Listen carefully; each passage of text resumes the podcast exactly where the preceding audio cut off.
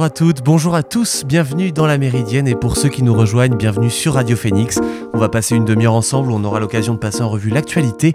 D'abord, nous allons entendre une entrevue que j'ai eue avec Camille Marguin, coprésidente de la primaire populaire, qui a vu son mouvement regrouper de plus en plus d'adhérents ces derniers jours avant d'atteindre le chiffre de 467 000 inscrits. On en reparle tout à l'heure.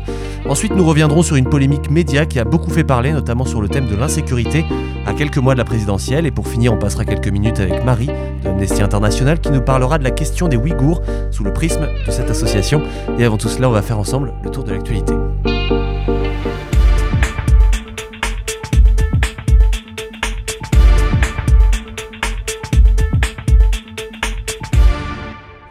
En annonçant le possible déploiement de milliers de militaires américains pour renforcer les troupes de l'OTAN, Joe Biden a nettement accru la pression sur Moscou hier. Les États-Unis ont placé jusqu'à 8500 militaires en état d'alerte. Cela signifie qu'il pourrait être prêt en 5 jours à renforcer la force de réaction rapide de l'alliance militaire constituée de 40 000 d'entre eux, a précisé hier également le porte-parole du Pentagone John Kirby. Le président américain tente de faire basculer en sa faveur le rapport de force qu'a instauré son homologue russe Vladimir Poutine en massant des troupes et des équipements à la frontière de l'Ukraine. Joe Biden a eu une visioconférence d'un peu moins d'une heure et demie avec plusieurs dirigeants européens que cette montée en pression des Américains a semblé prendre de court. Il a vanté la totale unanimité entre Américains et Européens peu après la fin de cette réunion, à laquelle a participé Emmanuel Macron notamment. Moscou a dénoncé une hystérie et a accusé les États-Unis et l'OTAN d'exacerber les tensions par des annonces et des actions concrètes. Pendant ce temps-là, en Russie, le principal opposant russe Alexei Navalny, incarcéré depuis un an, a été ajouté au catalogue russe des terroristes et extrémistes. Selon la liste du service russe des renseignements financiers, euh, Rosfin Moriting, euh, consulté ce matin par l'AFP, une de ses proches, Lyubiov Sobol, qui s'est exilé à cause des, poursuites, y a également été intégré. Il y a deux semaines, deux autres membres de son entourage avaient été classés sur cette liste. Le, le catalogue des Rosfin Monitoring comprend des milliers d'individus et des centaines d'organisations politiques, islamistes, religieuses et ultranationalistes interdites en Russie. On y retrouve par exemple des talibans et le groupe État islamique. Une bousculade devant le stade de Yaoundé a fait 8 morts avant un match de Coupe d'Afrique des Nations de football qui opposait hier le Cameroun aux Comores, selon un rapport préliminaire du ministère de la Santé que s'est procuré l'AFP. Ce matin, un gouvernement a annoncé que le président Paul Biya a annoncé une enquête sur l'incident. 38 personnes ont également été blessées dans le drame, dont 7 grièvement, a détaillé dans un communiqué le ministre de la Communication René Emmanuel Sadi. Selon le ministère de la Santé, une bousculade s'est produite à l'entrée du stade d'Olembe. Les victimes ont été immédiatement transportées à bord d'ambulances, mais le trafic routier intense a ralenti le transport selon le rapport. La Confédération africaine de football a tenu euh, ce matin une réunion de crise avec le comité d'organisation de la Cannes, dédié exclusivement aux questions de sécurité dans les stades, a déclaré l'AFP à une source proche de la CAF. Le stade d'Olembe, pour une capacité de 60 000 places, a été spécialement construit pour euh, cette canne. Euh, pour éviter la propagation du coronavirus, une jauge de remplissage des stades à 60% avait été instaurée, augmentée à 80% quand jouent les Lions Indoptables, les joueurs de l'équipe nationale du Cameroun. Un jeune Allemand de 18 ans euh, a été abattu hier, euh, a abattu pardon, hier une étudiante de son université et blessé trois de ses condisciples lorsqu'il a pénétré dans un amphithéâtre de l'établissement à Heidelsberg, au sud-ouest du pays, ouvrant le feu en plein cours avant de retourner l'arme contre lui. Une trentaine d'étudiants étaient présents dans la salle lorsque le tireur a fait éruption et a tiré plusieurs coups de feu à l'aide d'une arme longue, probablement un fusil, a décrit le chef de la police locale Siegfried Kolmar. L'attaque s'est déroulée à la mi-journée, provoquant la stupéfaction de cette université réputée, la plus vieille du pays, située entre Francfort et Stuttgart. Le jeune homme portait deux armes achetées à l'étranger selon les enquêteurs, et plus d'une centaine de munitions étaient retrouvées dans son sac à dos. Les motivations de ce geste restent, selon le parquet, à déterminer. Les enquêteurs ont toutefois fait état de premiers indices montrant qu'il souffrait d'une maladie psychique de longue date. Enfin, l'Iran a pour la première fois envisagé hier de négocier directement avec les États-Unis, qui ont aussitôt dit être prêts à ces discussions urgentes. Jusqu'ici, Téhéran refusait tout contact direct avec Washington, estimant que le pays ennemi devait changer d'attitude et retourner dans l'accord de 2015 avant d'envisager de lui parler sans intermédiaire. C'est donc une inflexion de taille. Elle intervient alors que les deux camps font enfin état de progrès dans les pourparlers qui se tiennent à Vienne, même si euh, les Occidentaux mettent en garde contre le risque qu'il soit trop tardif pour permettre une percée décisive.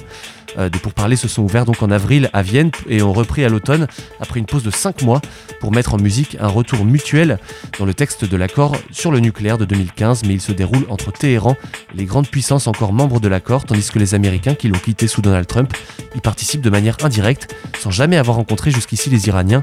L'Union européenne joue quant à elle les médiateurs. Vous écoutez La Méridienne sur Radio Phoenix.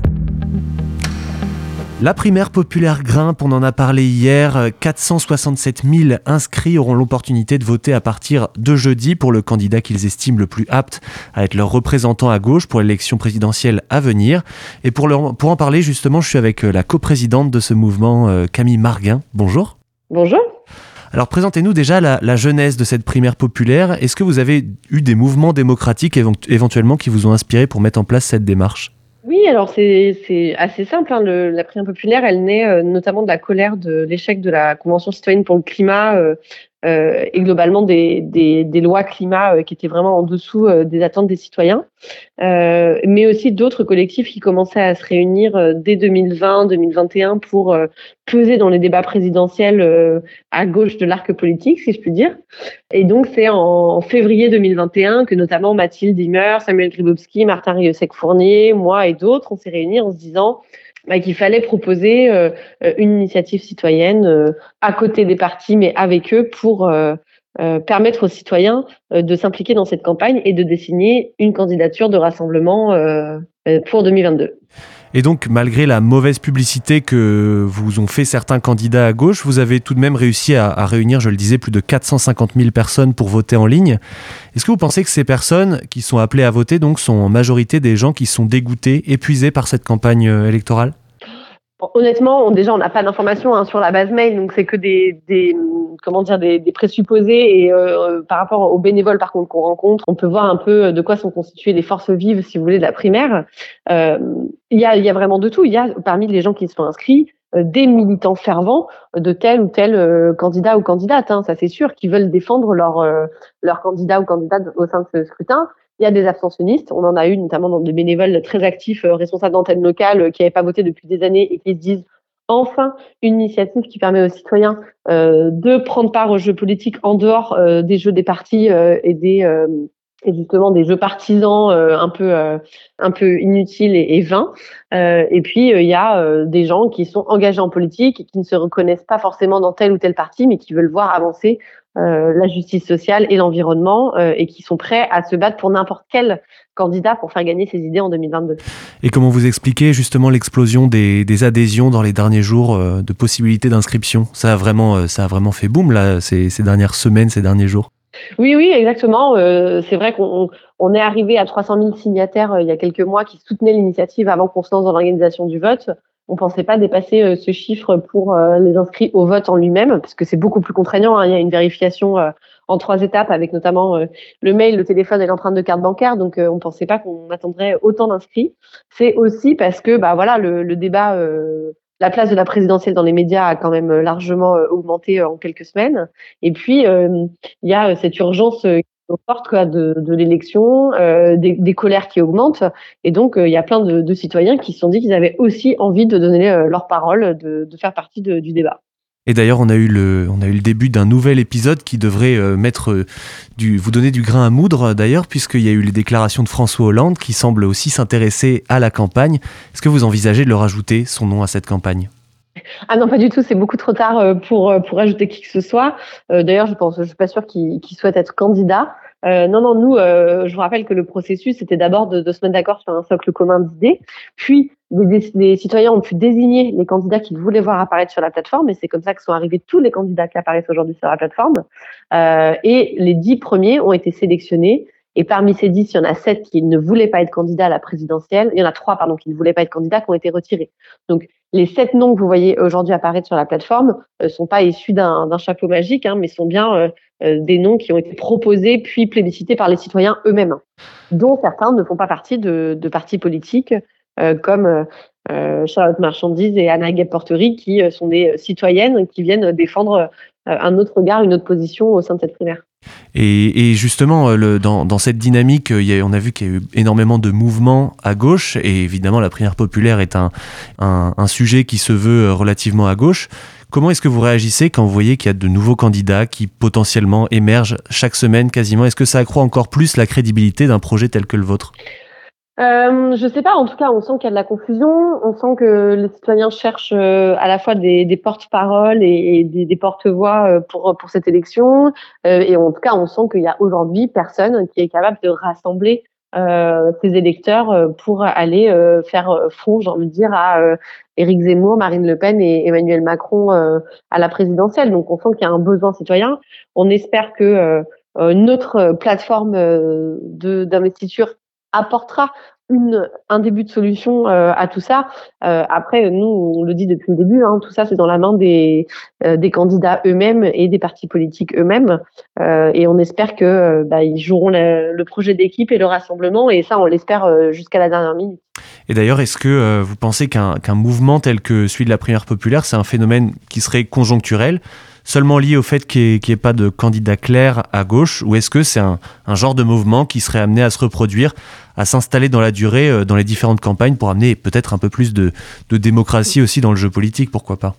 Ça me fait penser que j'ai pas complètement répondu à votre première question. On s'est très largement inspiré d'un mouvement euh, politique qui s'appelle Sunrise aux États-Unis.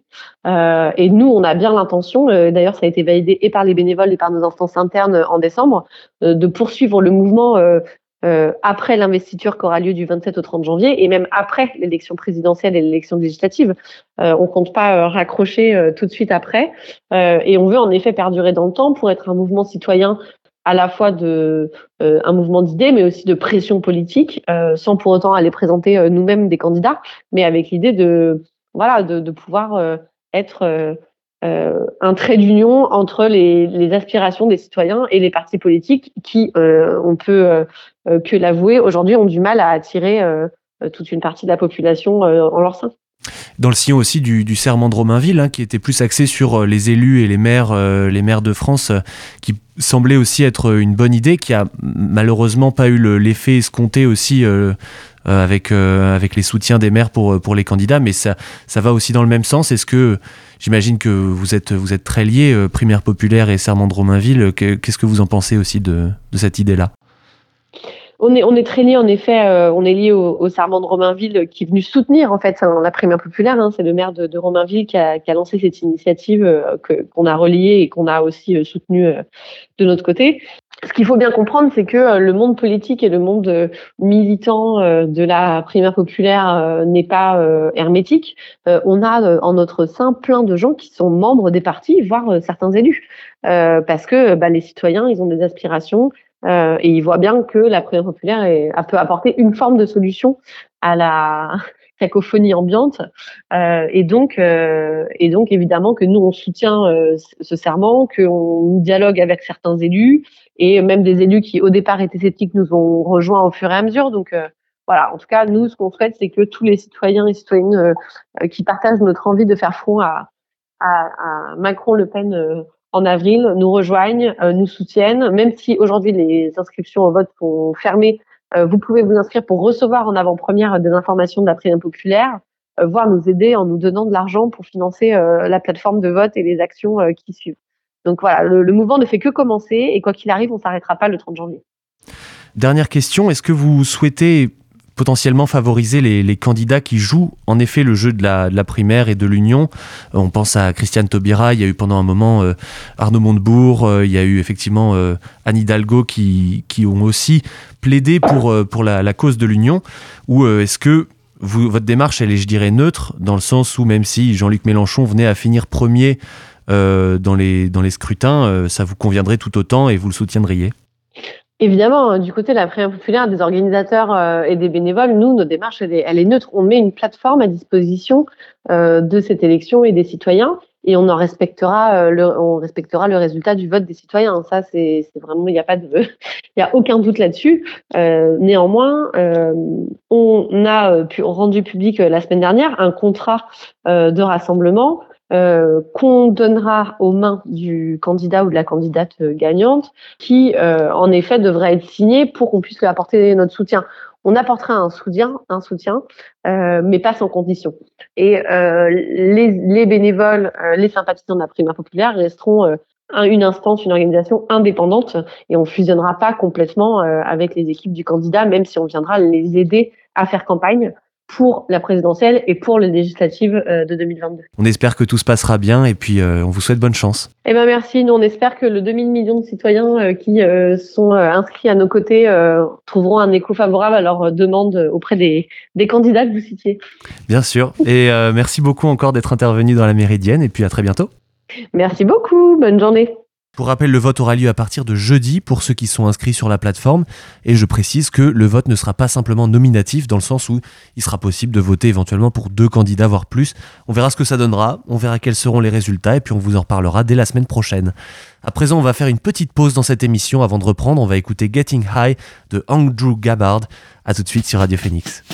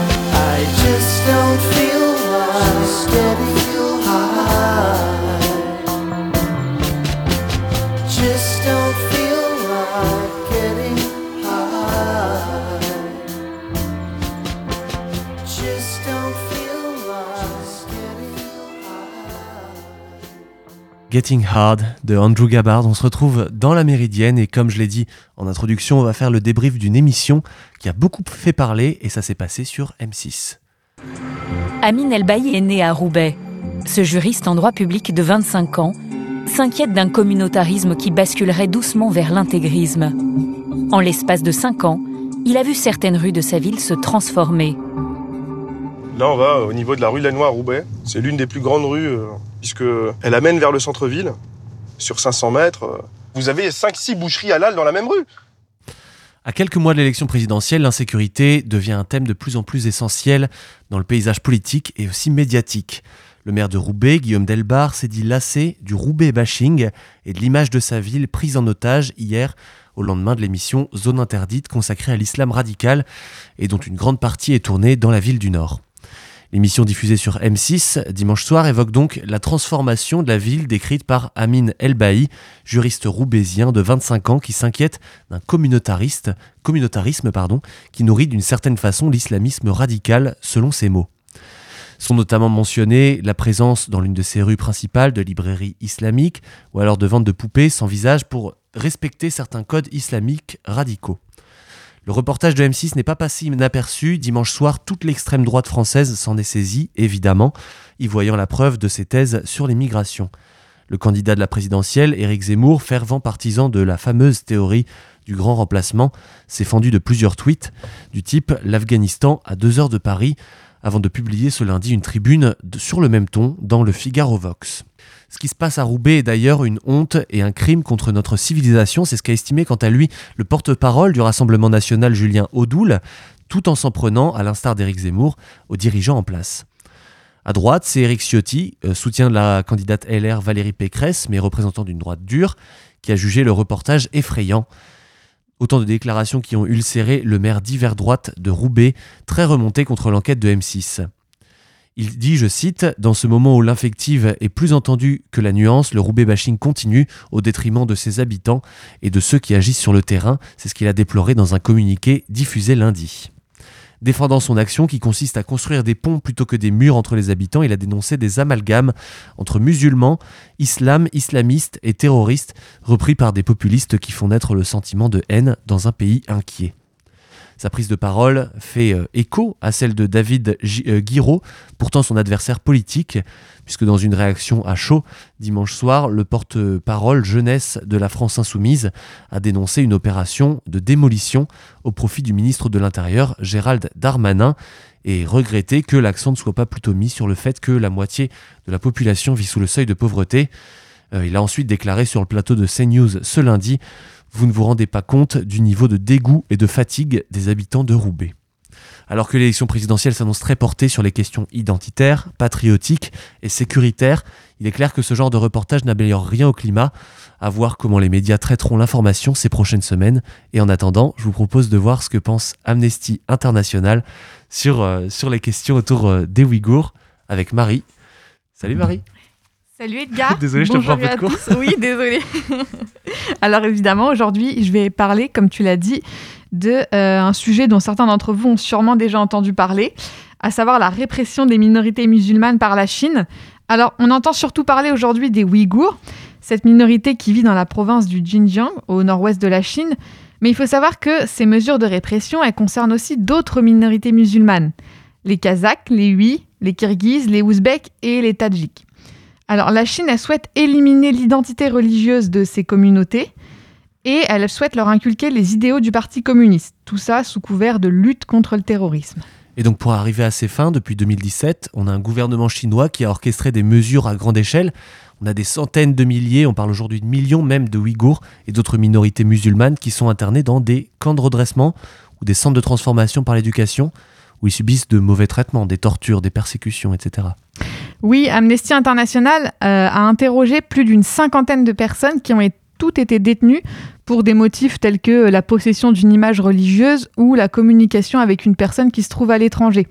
Des actes pourtant totalement légaux au regard du droit international. A priori, communiquer via WhatsApp, on voit pas le problème, mais euh, la Chine, elle, elle en voit un. Un cadre de l'administration qui a participé à une vague d'arrestations fin 2017 a indiqué que la police faisait irruption chez les personnes sans prévenir et les arrêtait en dehors de toute procédure régulière. Dans les camps, euh, les personnes sont soumises à une éducation forcée qui consiste, comme je vous le disais, à les endoctriner pour qu'elles désavouent l'islam, renoncent à leur langue et à leurs pratiques culturelles, et pour qu'elles apprennent le mandarin et étudient la propagande du Parti communiste chinois. Alors bien évidemment, ceux qui dénoncent ces agissements sont arrêtés et maltraités, voire eux-mêmes envoyés dans des camps. Alors aujourd'hui, on ignore ce qu'il est advenu des, centaines de milliers de personnes donc, qui sont détenues dans ces fameux camps. Beaucoup se trouvent euh, peut-être toujours dans les camps et d'autres ont été condamnés à de longues peines d'emprisonnement, je crois. Et oui, et dans ces camps d'internement auraient aussi lieu des stérilisations, des avortements forcés, des viols, tortures, prélèvements d'organes et autres exécutions. Euh, tout ça, ça a amené Amnesty, dans un rapport de 160 pages qui a été publié l'année dernière, a qualifié de crime contre l'humanité le traitement infligé aux Ouïghours et à d'autres minorités musulmanes en Chine, et a réclamé une commission d'enquête des Nations Unies. Et en France, il y a quelques jours, l'Assemblée nationale a voté une résolution qui reconnaît officiellement les violences perpétrées par les autorités de la République populaire de Chine à l'encontre des Ouïghours comme constitutifs de crimes contre l'humanité et d'un génocide, et qui condamne ces violences. Cette résolution, qui n'a pas un caractère obligatoire, euh, invite le gouvernement français à faire de même, c'est-à-dire à reconnaître et condamner les violences à l'encontre des Ouïghours. Et cette résolution, elle invite aussi le gouvernement à adopter les mesures nécessaires auprès de la communauté internationale et dans sa politique étrangère à l'égard de la Chine pour faire cesser cette situation. Alors on en a beaucoup parlé justement dans l'émission d'hier et notamment tous les débats qu'il y a autour de ce terme génocide. Que pense Amnesty International de cette résolution qui a été votée euh, par l'Assemblée nationale? Alors, Amnesty pense que le vote en faveur de la résolution est très positif pour la, diaspora ouïghour. C'est une bonne nouvelle, mais il faut aller plus loin. Euh, Amnesty attend des parlementaires qu'ils demandent au gouvernement français d'exiger l'ouverture d'une enquête internationale au Xinjiang. Alors, parle-nous un peu de la qualification de ces crimes. Dans son rapport, Amnesty International fait pas référence au génocide. Et pourquoi? Euh, Explique-nous un peu plus euh, ce qu'est la différence entre un génocide et un crime contre l'humanité. Alors il y a une nuance entre les deux euh, qui sont définies dans le statut de Rome de 1998 qui met en place la Cour pénale internationale. Donc on va rentrer un tout petit peu dans la technique.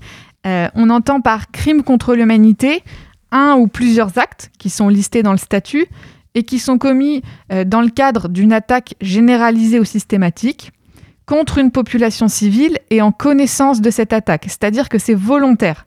Euh, sont des actes tels que le meurtre, la déportation, la torture, le viol, la disparition forcée, etc. Et donc c'est le cas pour les Ouïghours et les autres minorités musulmanes évoquées. Il y a notamment des actes d'emprisonnement, de torture ou de persécution qui sont commises euh, dans le cadre d'une attaque généralisée contre une population civile et en connaissance de cause. Euh, concernant maintenant le génocide, il y a une subtilité puisque ces actes dont je viens de vous parler, ils doivent être commis vraiment dans l'intention de détruire, en tout ou en partie, un groupe national, ethnique, euh, racial ou religieux. Euh, dans les crimes contre l'humanité, de manière générale, il est question d'une attaque volontaire contre une population civile, mais il n'est pas forcément question de détruire cette population. Dans le génocide, il y a vraiment l'intention de détruire, d'éliminer un groupe. Et c'est ça qui qualifie le génocide. Pas, comme on pourrait le penser, le nombre de morts. Euh, il pourrait y avoir 10 000 victimes et que ça soit qualifié de génocide. Au contraire, il pourrait y avoir 100 ou 200 000 victimes et que ça ne soit pas qualifié comme tel. Alors, si on en revient à Amnesty, euh, l'ONG a mené des recherches qui concluent que le gouvernement chinois a commis au moins les crimes contre l'humanité, que sont l'emprisonnement, la torture et la persécution. Amnesty fait pas référence au génocide dans ses rapports, comme tu l'as dit, euh, mais non pas parce qu'elle nie son existence, c'est surtout parce qu'elle dispose pas d'éléments suffisants issus de ses propres recherches. Donc il faut réclamer un vrai mécanisme d'enquête international et indépendant pour faire la lumière sur tous les crimes perpétrés en Chine. Euh, quoi qu'il en soit, il faut savoir qu'il n'y a pas de hiérarchie dans les crimes internationaux, c'est-à-dire que un crime contre l'humanité, c'est pas moins grave ou plus grave qu'un crime de guerre qui est pas moins grave ou plus grave qu'un génocide. Donc même si Amnesty ne se prononce pas, en tout cas pour l'instant, sur le caractère de génocide à l'encontre des minorités musulmanes en Chine, ça n'enlève rien à la gravité des faits et à l'urgence d'agir pour faire cesser ces violations. À savoir aussi que plusieurs pays tels que les États-Unis, l'Australie ou la Grande-Bretagne ont annoncé qu'ils n'enverront pas de représentants officiels lors des Jeux olympiques d'hiver de Pékin, qui vont démarrer très prochainement. Euh, Rien de tel de la part de la France. L'Assemblée nationale a ouvert la voie avec cette résolution, donc on attend la suite avec impatience. Et nous également, on attend la suite avec grande, grande impatience. Merci beaucoup Marie pour ce, pour ce papier pardon, et à très bientôt pour une nouvelle chronique dans la Méridienne. Et moi aussi je vous quitte pour le moment, mais seulement jusqu'à demain. On se retrouve à 13h à nouveau pour une nouvelle émission. Je vais remercier euh, Emmanuel en régie pour la première fois avec moi et Marie euh, pour sa chronique. En attendant demain, n'hésitez pas à aller faire un tour sur phoenix.fm pour écouter les podcasts de l'émission, mais aussi les autres excellentes émissions de Radio Phoenix. À demain. Salut